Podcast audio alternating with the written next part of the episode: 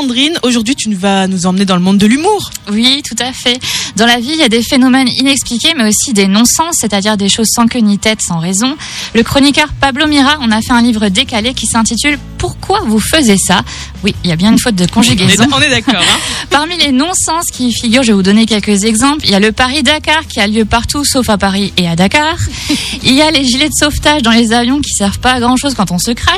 Les parents qui s'obstinent à donner l'âge de leurs enfants en mois. C'est vrai. Ou encore Harry Potter qui s'est volé mais qui continue à prendre, je cite, le TER pour Poudlard. voilà. C'est vrai.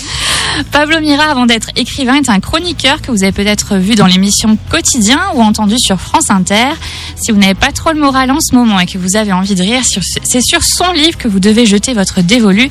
Il a un sens de l'observation fou et une prose fabuleuse. N'hésitez pas un instant, ça va vous faire un bien fou et c'est un livre à vous offrir et à offrir aux autres. Voilà, donc comment ça s'appelle Pourquoi vous faisiez ça Pourquoi vous faisiez ça Pourquoi vous faisiez Ouais. ça Donc tu mets tout ça sur notre site, hein, sur les Exactement. podcasts pour qu'on puisse retrouver facilement.